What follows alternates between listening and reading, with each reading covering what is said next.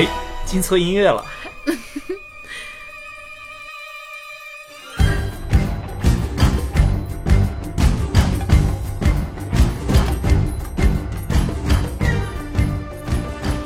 好，大家好，欢迎来到夫妻肺片，我是主播 Jelly。我是主播张弛。哎，听到这个音乐呢，大家其实能够知道，这一期节目呢，我们要聊聊《碟中谍六》。嗯嗯嗯，差点放错了音乐啊！其实，在这部片子定档以后呢，就一直在准备想去聊这部片子。嗯，而且我们还专门去重温了之前的几部《碟中谍》，还有一些其他的呃几部经典的这种特工片的系列电影吧。对，其实是想从《碟中谍六》聊起，也盘点一下各类特工电影的套路。但是，其实，在周末我们看完了《碟中谍六》之后呢，发现也算是并没有太满足我们的期待啊。嗯嗯，我其实，在微博上看到好多人给了特别多好评嘛。然后我看完，估计我就想完，那大家可能给的好评都是给的我们主演阿汤哥，因为我觉得这个片子看下来，我对他的剧情或者说他这个碟中谍的一个一个任务吧，不是那么满意了。我觉得没有超出我预期，至少。对，也有可能是最近我们看的太多了，就 陷入了一种套路当中，或者一种固定的节奏当中。所以说这期节目呢，我们还是少聊一点这部电影本身，嗯，然后多拓展一些，多聊一聊整个特工片这种类型的电影吧。对呀、说到特工片，你能立马想到的最经典的系列有哪些啊？最经典的呢，肯定就是我理解三大系列吧。这个一个是祖师爷零零七嘛，嗯，对然，后另外就是今天我们要聊的这个碟中谍，是的，还有就是，呃，也算是一个开创了一个新的流派的谍影重重嘛，嗯，马特·达嗯蒙的。我个人还挺喜欢两个系列电影的，一个是黑衣人，其实它有点算科幻特工，因为它里面毕竟是跟外星生物打去斗争可能，里边间谍的这种成分少一些，对，搞笑会多一点。其实，外星 对处理外星事务的特工了。对我，嗯然后我好像之前在高中还是什么时候看那个《王牌大间谍》那个系列，我也看过，就是也挺有意思的。评分不是很高，嗯但因因为是跟朋友他们一起看的，就是嗯大家一起看特工片的那种感受是很很不一样的，就大家都处在那种很激动的那种状态下。嗯，这个名字让我想起了。应该去年上映的就是盖尔加朵演的那个叫《邻家大间谍》，当然并不是一个非常好的片子，但是上面会有女神的内衣出镜啊。对，女神的美颜盛世就够了，我觉得冲那个片子。说回我们今天要聊的这个《碟中谍》系列，嗯，其实我一直很好奇，因为《碟中谍》它在国外的一个片子系列都叫做 Mission Impossible，就是不可完成的任务嘛。对你怎么翻译都好像翻译不出来《碟中谍》，但我会觉得说这个翻译好像又很传神，就像我爸爸妈妈这一辈，他们可能都会听过这个系列了。嗯我很想知道说，第一个把它翻译成《碟中谍》的人是谁？现在在中国，碟中谍它有点像一个专有名词了，嗯，就好像我们要聊的什么双面间谍呀，啊，就什么本身他是一个卧底，但是他又同时是另一个卧底这样的事情，都会叫它碟中谍。嗯，是是是，但是最早好像它之所以翻译成碟中谍的意思是，呃，是因为在碟中谍的第一部中，他们所争夺的那一个东西，就是放在一个光碟里的一个间谍的名单，嗯嗯嗯，所以说。呃，叫做碟中谍，有据说是这样子的一个翻译啊，但是后来呢，这个名字就一直沿用了下来，嗯，就很嗯经典嘛，一听就知道是一个间谍特工片片、特工片，对，是的，是的，是的。有段时间就是我可能都一直以为所有特工片好像都统称是不是都叫碟中谍系列什么的。对，那个时候就自己对电影的理解也比较浅薄，啊，就觉得自己特别的愚蠢。对对。所以说在这里也解释一下，其实它的英文名字翻译过来应该叫不可完成的任务嘛。是的，是的，，而且其实片中经常会提到他们的那个特别的行动小组，叫做那个 Impossible Mission Force。呃，如果说翻译过来叫也叫不可完成的任务特工组之类的这样子，好绕口的一个特工名字啊，不都应该叫零零七这样哇，就很很快，然后立马零零七一秒钟就说完。零零七是一个人的代号了，还有还有零零六呢。OK OK，就就感觉都会有一点这种刻板印象在里面。对，对，啊、其实最早在这个电影系列火之前，在应该是在六十年代吧，它其实是有一个美剧叫做《碟中谍》啊，不不是不能说《碟中谍》了，叫做这个不可完成的任务的，就是也是这样的经典的设定，就是说每次开场的时候都会啊、给你一个呃任务录音带或者录像带，嗯就是任务交代完成之后五秒之后会自动销毁，而且告诉你是一旦你失败了或者被抓了，这个政府将完全不承认 你你的行为，啊，而且也不承认你这个人。对这些经典的设定，也就延续到了这一部、两部、三四部当中嘛。然后到现在，我们在看每一部《碟中谍》的时候，刚开场的时候，第一个比较兴奋的点就是他收到了一个来自政府或者官方的任务对。这个任务，然后看完之后，然后冒一阵青烟，对嗯，吧？是的，是的，我觉得这个都算是《碟中谍》系列的一个 叫什么 logo，看了都觉得，嗯，五秒钟之后它就要销毁，就觉得特别。而且我每次还会期待说它是以怎么样的形式去销毁嘛？像它，我记得是第二部还是第三部，就是它是眼镜，然后看完它要需要抛出去，然后眼镜就爆炸了嘛。对，然后有一次是在飞机的那个录像里，啊啊啊！对，然后这一次是在一本书书里面，书里冒先开是一个投影仪，嗯，还挺有意思的。对，嗯，所以说看完这部片子，刚刚你也提到说观感是一般般嘛，我们可以去把它跟前面几个系列去比较一下，那它是进步了呢，还是说，嗯，就是交了一个给观众的作业？我觉得就算马马虎虎吧。刚才也让我选，为什么我最喜欢的没选《碟中谍》啊？嗯嗯嗯，嗯、就是因为这部系列可能，嗯，在很多人看来，一个很重要的看点就是阿汤哥怎么去拼命，啊，对吧？然后怎么去怎么去完成不可能完成的对，任务？对而且好像他整个演员的人设也是这样子的，是。他是为了拍片自己去学开直升机、学开飞机、嗯。去学跳伞，然后甚至说什么跳楼啊这些高难度的动作都是自己来做，而且还好像还把小腿给摔断了。嗯嗯嗯，对但是这种东西啊对于我们中国观众来讲，我们看成龙大哥已经 看了二十年了，有更拼的中国功夫。就是你不太能够打动我，嗯在在这个上面。我觉得我看《碟中谍》，我会特别期待说他在每一次执行这种不可能完成的任务的时候，他肯定会遇到一些小的问题，或者说一些小惊险。对、嗯我觉得那个是特别戳我的，就我会担心说主角他的命运会不会真的就是意想不到的就受到了伤害，或者说去死甚至死亡嘛。但我在看第六部的时候，嗯、就是这一部的时候，嗯，我完全没有这种感觉。我觉得可能是他的这个任务太大了，毕竟是要拯救世界，你就会觉得说，那按照一般的套路，你肯定会拯救世界的。你不拯救世界的话，这片子就不符合中国的社会主义价值观了。对。最后一段虽然说他飞机上的那个特摄吧还是很精彩的，但是我会觉得说，就自己可能就会带着一种欣赏、一种欣赏杂技表演的心态去看的，而不是说期待说他去完成一个特工任务，就让我感觉好像真的差很大的一截吧，跟我的预期。对，因为很多时候是你需要让观众把这种同理心、这种代入感带入到这个主角身上的。是的，是的，在这一部当当中呢，做的还是稍微差了一点，嗯，还有感觉云淡风轻的就把任务完成了。对，就感觉有阿汤哥在，好像不需要我这么担心哈，不用担心，他一定会救出来的，他一定会呃去搞定反派的。呃，此外说到反派，我觉得怎么说呢？就你当时弱啊，对对对，当时你跟我说大超就是亨利卡维尔要来演这个反派嘛，其实也算是小反派了。我当时还挺期待的，因为以前他一直是一个演光明的这种正面的形象嘛，就超人。然后我想，哎，他反派会是怎样的一个感觉？然后我发现就是在里面他留了胡子嘛，第一个我感觉就是他站在那里我就觉得他是反派，我不知道为什么，就是他一出来我就觉得他是反派了。对，就是他这个角色其实不太适合，因为本身亨利卡维尔作为一个英国人，他是那种比较优雅范儿的，嗯嗯嗯，就是他其实演的是一个杀手或者一个打手这样的角色。还行，对。其实你说这个角色让什么巨石强森啊之类的来演，可能会比较合适啊。我觉得一个特工片的反派一定是那种特别阴险、特别有诡计的。像大超站在那里，我就会觉得他是被什么人指使了吗？好像也没有，就是莫名其妙的他就是个反派。我就觉得背后那个黑人，很多人都说嘛，一个电影正派的伟岸、正派形象的高大的是由反派衬托出来的嘛。那这个片子里，我觉得反派的塑造也特别的烂吧，对就是而且到了后来，好像他就突然下线了。你说的是从什么时候开始？呃，就是到了克什米尔之后，好像大反派又变成了莱恩嘛。其实莱恩是上一部主要的反派嘛，嗯嗯嗯然后在这一部中，他就成了一个说大家一起争夺的这样一个对象，就我们叫电影中的那个麦高芬嘛。嗯，争夺到最后，哎，他又一下上线成了这个大反派，然后、呃亨利卡维尔又退居其次了。主要是那个当时在飞机上也没有什么，就是打戏也没有，嗯。然后这种表情啊或者说什么都不太扣人心弦，所以说你感觉到嗯已经在飞机上去躲躲清闲去了的感觉。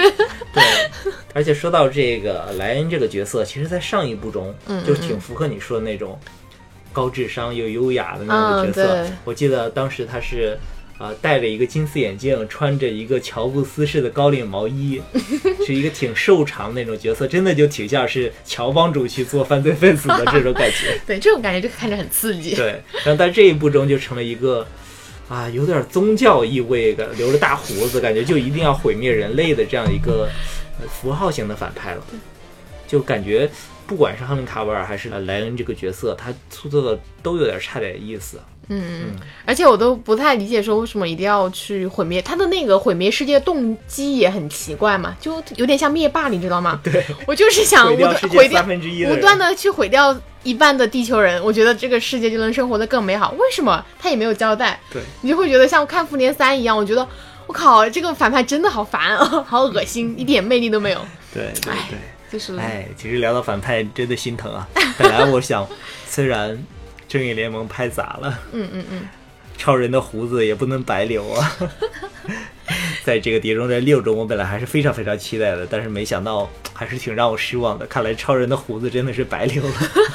对对，拍正义联盟时还、嗯还用特技给他把胡子消除了，对吧？对，哎，所以说再往后说的话，我觉得就是，哎，我们又说到一个特工片的套路了。嗯嗯就是他们作为这种特工片，它其实很多时候它像这种城市风光片，嗯嗯它总会穿梭在各种这种有些神秘感或者有些这种异域风光的城市。沙漠啊，对，或者说就比如说什么迪拜呀，嗯。啊，比如说零零七还去过那种亡灵节上的墨西哥城啊，嗯。还有什么卡萨布兰卡呀这种地方，哎，会会让你很愉悦，嗯。会让你有那种异域感。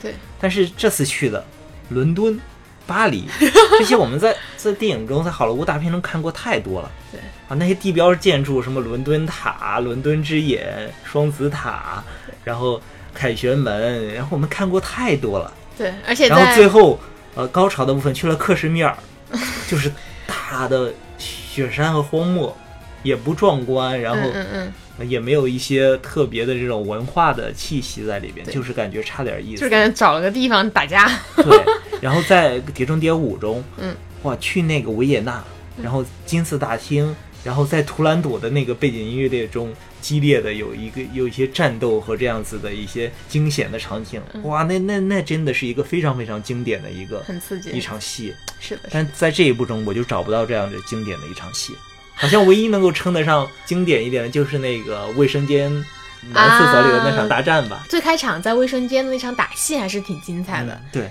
说到那个打戏啊，嗯，上面演那个 John Lacker 那个亚洲面孔的演员，其实是一个中国人是吗？啊。对，最近评测在微博上还挺火的，他叫杨亮。嗯呃，之前其实在，呃包括《星球大战》呀，包括很多的影片当中，他都当过替身和这种武术指导嗯嗯嗯，啊。呃，其实，在前两天《星战》上映的时候，我记得古大白话还专门分享过一个。呃，采访杨亮的一个视频，就是他怎么教教瑞啊，教他们去战斗啊什么的 这样子的视频。对，然后这一次呢，他终于真人出镜，然后演了这样一个啊角色，然后同时大战两大男神，还是挺帅的。对对对，感觉还挺强的当时。但是其实除了这场戏以外，其他的动作戏都不是太出彩。我感觉好像亨利卡维尔就各种左勾拳、右勾拳，就没有一些很笨重，我是觉得。对。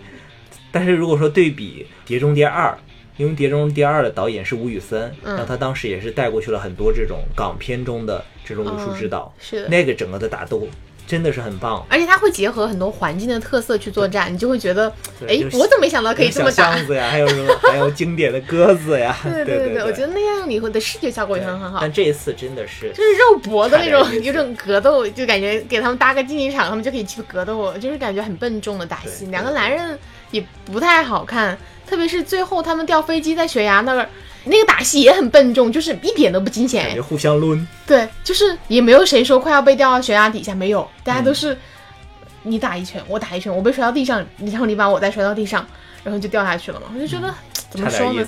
嗯，就基本上是打戏不太吸引我了。对对，然后飙车的戏也是因为在大都市，也没有飙出那种在沙漠中，在那种那对我记得种异域城市里面那种爽感在。那个卡萨布兰卡，在那个台阶上开摩托车，然后嗯，飞过喷泉，哇，特别帅。再说飙车，我们肯定去看那个《速度与激情》了是是是，他这个飙也不是 比较正宗的飙车戏了。对对对，对。然后刚才说了那么多的这个不足点啊。嗯嗯嗯但是有一点，我觉得也是最重要的，我一直留到最后才说，嗯就是看特工电影，就一定要有一个特别美丽、特别有魅力的女主角。嗯嗯嗯，她是正派也好，反派也好，亦正亦反也好，他的戏份应该是非常重的。嗯但在这一部中，女主太分散了，她同时呃出现了三个女生嘛，啊，三个女主，，对，一个是上一部中的那个丽贝卡·福克森，嗯然后另外一个是这个他呃第三部中的那个老婆，然后还有一个就是这个白白寡妇。白寡妇，就是如果说你单拆开看，每一个人都还是挺有魅力的，嗯但是他们的戏份太分散了。我都分不出来谁是女主。而且他们三个在这个剧情推动方面，我觉得好像除了白寡妇，我觉得还挺，就是她至少在剧情推动方面，我觉得还起了很大的作用。此外，我觉得她也会比另外两个人要美很多，对，因为觉得观赏性很强。但是你看第五部中，嗯，就是丽贝卡的那个，哇，那那个就是我刚才说的那场戏的里，她穿着一个黄色的裙子，然后。撩撩啪一起来大腿啪一撩，然后大腿露出来，然后用用狙击用用一个双簧管拼成的狙击枪，然后去去狙击别人的时候，简直太有魅力了。然后在这部这一部里，就始终穿着一个长裤和皮衣，又穿不出盖尔加朵的那种感觉。嗯，腿不够长。对，就是感觉真的浪费了。是的，他其实在，呃《马戏之王》里演的那个瑞典夜莺，多美啊！但是在这一部当中，就感觉就沦沦为了一个小跟班儿，感觉还不如啊、呃西蒙佩吉的戏份多。嗯，是的，是的。我觉得这部戏中女性的角色确实不出彩。我觉得哈，因为以现在的片子，就是你要是没有男女这种戏份，你就多演男男也可以啊。但是这部戏中也没有，啊就整个的实按理说，它应该是一个双雄线嘛，呃，就是，说，呃，赫林卡维尔和汤姆克鲁斯两个人应该是一个就是相爱相杀的这样一个这也没有演出来。对，一下子就就挑明了，他俩啊就是不太合也相互背叛了，哎对吧？也没有那种相互惺惺相惜的感觉。是的，我最后有一场戏就是要快结束了嘛。大超呢看到我们的汤姆克鲁斯就是拿到了一个遥控器嘛，就是其实他们都还是各自肩负着有一些私心任务的，都是想为自己的国家。揭穿了 不好意思 太搞笑，要录进去吗？记串了。你是不是记串了呀？哎你记得应该是《秘密特工》里的情节吧？啊，不好意思，最近补的特工戏太多了，好吧？对，说到这里，我就又有一个很纳闷儿了哈，就是我发现，就像我刚刚的状态一样，就是我经常会看完一些特工片，然后。呃，爽是很爽啊，就是你在那两个小时中，你肯定整个精神、整个细胞都是澎湃的。但你爽过过后，你隔一天睡完觉起来，你甚至都不太清楚他他那个特工片的一个任务是什么，它的核心主线是什么。对，特别是像现在像零零七啊，像碟中谍，他们的主演都甚至是一个人，你就甚至他们这两部电影，你说差差别很大，有差到哪里呢？就是会觉得每一部特工片好像都差不多的剧情和套路。所以说，你觉得到底是什么在刺激着我们一直想要去看呢？一步一步的，其实顺着你这个说哈，嗯我可以总结一下特工片的这个套路，其实也就是这个套路勾着你，让你能够持续的看下去，让你能够在这两个小时真的很爽。对，然后这个套路基本上就是一开场啊，是一个特工金盆洗手了已经，然后隐居在一个呃，比如说一个岛国呀，或者说在一个小的地方，或者说要结婚了什么的，然后这个时候突然接到了一个政府的任务，或者说是来自反派的威胁，嗯，然后就只能重出江湖了。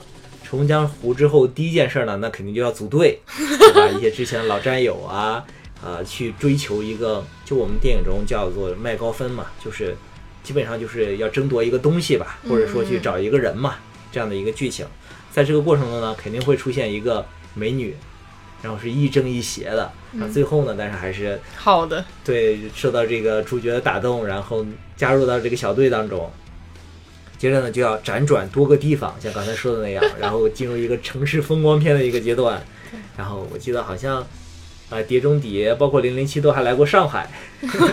对，我记得还有一个汤姆克鲁斯从那个呃工商银行的大楼上一跃而下的镜头。好接地气。对，然后有这样子辗转多地，然后在每个地执行一个任务，然后步步推进，然后本来我们觉得哎，一步一步的终于要取得成功了的时候，嗯，这个时候呢就会出现哎政府的人背叛了你，然后这个反派呢，也是原来之前你你之所以这么顺利，全是反派给你挖的坑，然后就一下子陷入了绝境。但是最后呢，还是要绝地反击。对，靠自己一个人和自己的小队。对，然后一场一对一的大战之后呢，哎，成功的完成了任务，最后抱得美人归，隐退江湖。然后到了下一步之后，你就发现又换了又换了一个美人。对对对对，这就是一个固定的套路。嗯，而且像刚才我们说的这种组队呢，也是有套路的。就是首先呢，有一个就是长得又帅，然后身手又好，然后这个内心又特别正派的这样子的主角，对吧？像什么啊零零七呀、汤姆克鲁斯呀、马特达蒙啊，都是这样的一个角色。另外呢，就是一定要有一个美女，对吧？要性感热辣，然后最好还还得功夫很好。对，最好不能是美国的，一定要是这种，哎，瑞典的、法国的。而且我感觉黑人会偏多，黑人女性啊也会有。对，就是他一定要营造这种异域风情，就是然后找这种这种外国的女演员来演。对对，就比如说我们很多这种邦女郎，像你很喜欢的苏菲玛索都演过邦女郎啊。对。另外呢，就是要有一个极客男。极客男 搞电脑的，对他负责搞电脑和发明这些小道具。对，就比如说，就比如说那个这部片子里西西蒙佩吉这个角色，或者零零七里的 M 这个角色，是的，对，都是搞电脑的。甚至你说那个王牌特工里马强叔，就是光头马强叔的那个角色，也是在后边搞搞电脑嘛？对，给技术支持。对，然后 呃，另外好像还都得有一个相对稳重一点的大叔，然后坐镇后方，然后。来指挥啊，对，基本上如果说你有这四个角色就够了。当然，如果再配的，可能就是一些相对来说也重合的这种呃打戏的小弟的这样的角色了。嗯嗯啊嗯嗯。然后有这样一个小队，你就可以去完成刚才我说的那样的几个副本任务了。感觉自己也可以去拍零零七了。我们不妨可以照着这个套路去写一个什么中国的特工啊之类的。其实聊完这些套路，我们可以回过头来看看我们最开始提的那几部经典的这种特工系列的一些特点哈。嗯嗯嗯。像这个《碟中谍》，我如果说最经典的，那就是人皮面具，嗯，对吧？然后还有各种小道具，嗯，各种对。然后另外就是加上阿汤哥拼命嘛。对，汤姆克鲁斯，我觉得是颜值吧，也就是看到一个帅哥拼命，总是很 很兴奋的。他要是颜值再低一点的话，你可能也就死就死吧。然后比如说零零七，那如果说三个符号的，一个就是邦女郎，嗯，一个就是马提尼，就是打完架一定要来一杯。然后第三个就是你要听他说那句，I'm Bond，James Bond。对对对对对对。然后谍影重重呢，那就是嗯。他要同时对抗政府和反派，这是一个特点。对，另外呢，一个就是因为他要寻找自己的身份，他失忆了嘛。嗯。然后第三个呢，就是，呃，就是那种手持摄影，比较凌厉的剪辑。嗯。然后这样的一个新的剪辑，新的这种打戏的流派吧。这个东西其实现在你看《零零七》看《碟中谍》也有很多的借鉴。啊，比如说这个《王牌特工》，嗯，那它的特点是什么？你可以概括一下。王牌特工吗？就就是第一是很优雅的西装秀，对对对。第二个是他们每一部都会有一个秘密的一个武器据点吧，然后那里边有各种各样的一些新鲜的武器和伞嘛，我觉得这个伞也算是他们的一个标志嘛，对吧？对。每一部男主角都会有那个伞去帮他们完成各种各样的这种特工任务，对，特别巧妙。对。第三一个是，其实《王牌特工》里面有很多就比较重口味的血腥一点的动作戏。对，其实，在其他特工片里面好像没有那么明显，打打都不太出血是吧？对对对，就是肉搏嘛。对，对，因为其实《王牌特工》是一个漫画改编的嘛，嗯嗯嗯，就是这个漫画是一个挺挺新的一个漫画系列的，它其实就是借鉴了很多这种呃经典的特工片的这样的元素，然后甚至进行一些解构，甚至玩梗啊。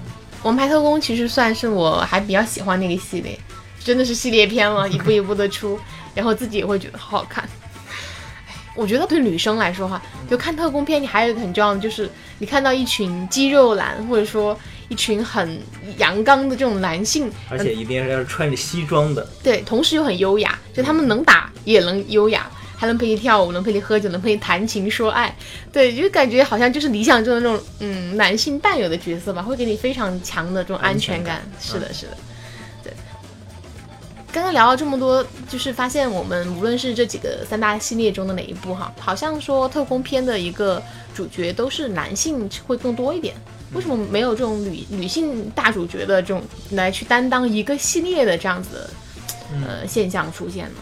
其实也会有一些女性的特工片了，嗯，比如说前几年赛隆查理斯赛隆女王啊她还拍了一个冷战时期的一个特工片吧，叫做《极寒之城》，也是嗯讲、呃东西德，然后柏林墙就马上要倒塌之前的一些这些特工的一些事件了。嗯嗯嗯，呃，观感上也还是不错，但是呢，的确也没有成为一个系列。是的，还有一个可能是零八零九年的时候，安德烈娜·朱莉演过一个叫《特工绍特》的，嗯，当时看也还是感觉挺不错的，但是也也是没有持续下来哈。是因为女性她，毕竟你想，像我们阿汤哥二十年还坚守在这个 特工前线，但是女性的话，可能你十多岁跟你四十多岁的观感是完全不一样的。可能特别是对美国女性，一个衰老或者说成长的速度会不像中国女性，她们会保持容颜或者保持身材，嗯，她们可能真的会每五年都是一个非常大的变化。今年看到的阿汤哥还是一个帅小伙，二十年后还是一个帅小伙，但我今年看到的赛龙赛龙他可能二十多年后他就已经打不动了，或者说他都美不起来了，会有这样的原因吧？当然，可能也是因为一些这些观众的刻板成见啊，是吗？对这些片子的票房都没有太好啊。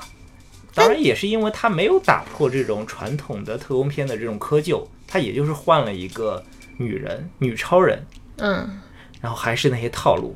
对，嗯，这就这样就会说没有没有新意嘛。嗯，当然，好好期待好期待神奇女侠可以去演一系列的特工片哦，我肯定去支持。其实盖尔加朵在之前演过很多类似的片子嘛，比如说他在《速度与激情》里的角色，嗯，对吧？比如说我们刚开始说的那个邻家大间谍，但但但也就是一个配角啊，她算双双主角吧，女主吧，对。然后当然她之前还有一些小角色也是类似的，因为她本身的气质是挺像那种，她气质就很特工，就是那种 严肃的女杀手，对对对。掏把枪。对。最近两年还有一个片子，相当于是跳出了之前的那种窠臼啊，嗯，他是选了一个美国的一个啊、演员，我还真记不起名字了，她是那种之前老去演一些女秘书呀，什么那种比较胖的那种女性的一个角色，又矮又胖，然后长得也不是很漂亮。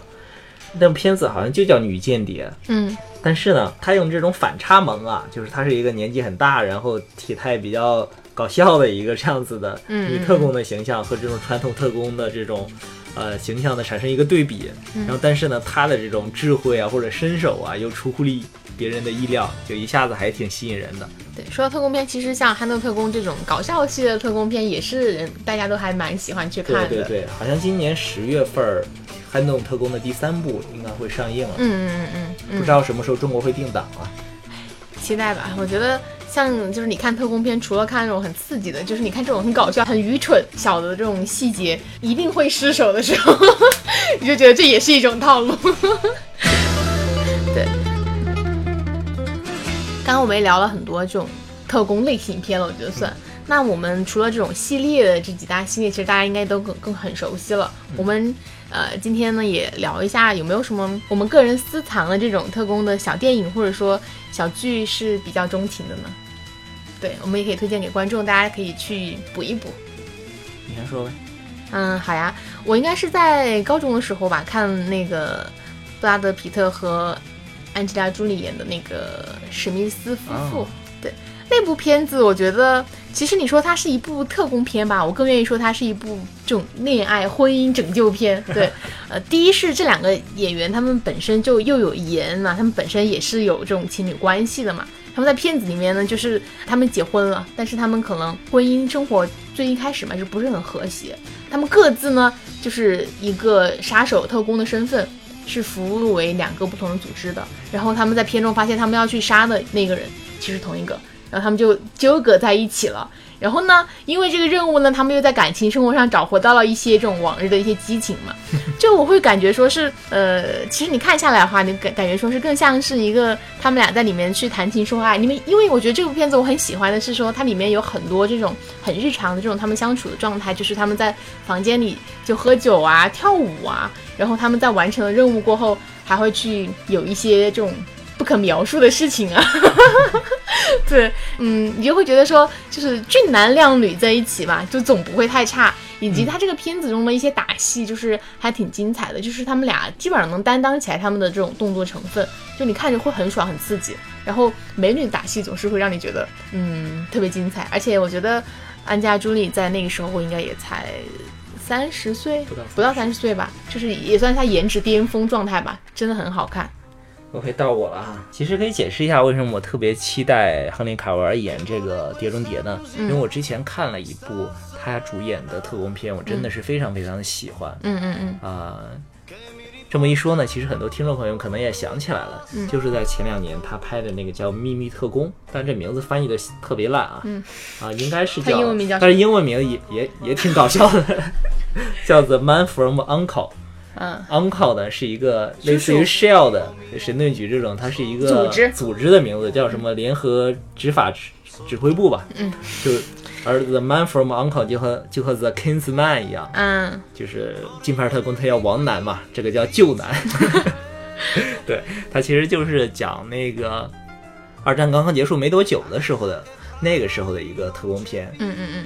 呃，亨利卡维尔在这里边演了一个美国的一个特工。啊，是一是一个那种，啊，被招安的江洋大盗，是一个花花公子型的那种特工，很优雅。然后，但是呢，稍微有些这种油嘴滑舌，会讨女人欢心。然后，比较擅长的是个什么，呃，撬个锁呀，开个保险柜呀，偷个东西啊什么的。对。然后里面的那个艾米·汉默尔，我们的锤哥呢，他演的是一个来自于苏联的一个特工，是相对比较木讷的一个。大白熊一样的一个青年，然后稍微有一些这种，嗯，受到刺激以后会有一些控制不住自己的情绪，但是自己的性格又比较，啊，又比较多情。嗯，一个是他们俩之间一起执行任务，本身也有这种冷战之间这种美苏之间的矛盾的梗在里边。嗯，然后虽然每个人都拿到的任务是，嗯，在关键时刻你可以杀死对方，但是呢他们两个人又彼此之间又有这样的英雄之间的惺惺相惜。嗯嗯嗯，所以说激情是一个看点是吗？对，在里面还有那个他们非常经典的在罗马两个人像罗马假日一样，两个两个大男人骑着那个小摩托的情节，真的是非常非常的有意思，而听着就很文艺，文艺特工片，而且里面还有一个呃女孩子。这个女孩子呢，其实就是卡妹，我们的新新晋的这个劳拉演的啊，她是来自英国的一个特工，嗯嗯，相当于是相当于是这个三方合作的一个组织嘛，嗯啊，在这部电影里的这个反派也都是很很美，一个大长腿的妹子啊，是的，是的，对，然后整体的这样子的一个呃调调呢，也不是嗯，碟中谍这种噔噔噔噔，就是这种始终让你提着心弦的，它是那种很优雅的，然后。呃，不能说很优雅吧，可能就是有点那种悠闲。悠闲，对，意大利就是欧洲呃，南欧啊那种那种小的啊那种小小的情调在里面。嗯嗯。其实具体的剧情呢，可以不用太讲了，在这里呢也是很推荐大家去看。嗯嗯。但是大超演了这个《碟中谍六》之后，呃，其实我就对说这个《秘密特工》还会不会有续集，就抱有一丝怀疑。就按理说，如果想希望能够作为一个这种比较卖座的特工系列的呃一个主要的主要的角色的话，他应该不会去接其他的相似的电影，还是挺遗憾的。对。其实我突然想到，我之前还看过一部，就是我们刚刚提到成龙大哥演的，叫《邻家特工》。当时我看豆瓣评分不高了，但是这部片子还是挺有趣的，就是因为它又跳出了传统的特工片这种套路里。它讲的是成龙一个人带着三个小宝贝儿，他本来是一个特工，他本来想隐匿身份去谈一场恋爱的，但是小宝贝儿不小心的发现了，呃，就是通过电脑吧，就引来了呃想要杀他的一些人的反派吧。在这反派去逮捕成龙的过程中呢，在这个房间里就发生了很多跟小朋友一些互动的这种打斗啊，或者说是一些道具啊，一些家庭化的一些东西。你说的是宝贝计划吗？嗯，跟宝贝计划其实也挺像，但宝贝计划不算特工片吧？好吧，我我也记不清了，套路还是都太相似了。好吧，你这样一说，突然觉得好像又是有点像宝贝计划，就是，但我觉得这部片子比较有意思，就是成龙大哥其实在我们心里一直是那种。很动作戏、中国功夫代表吧，在里边呢，他会因为小朋友，然后就会有一些很萌的互动，比如说可能有一些给小孩穿小衣服也不太会呀，然后有坏人来了，怎么样去用小朋友的日常的一些周围的玩具，然后去阻击敌人，就特别有意思。嗯，对我觉得嗯挺好看的吧，也大家也可以去看看，如果喜欢这种小朋友跟这种特工的组合呢，我觉得肯定会萌迷一年的。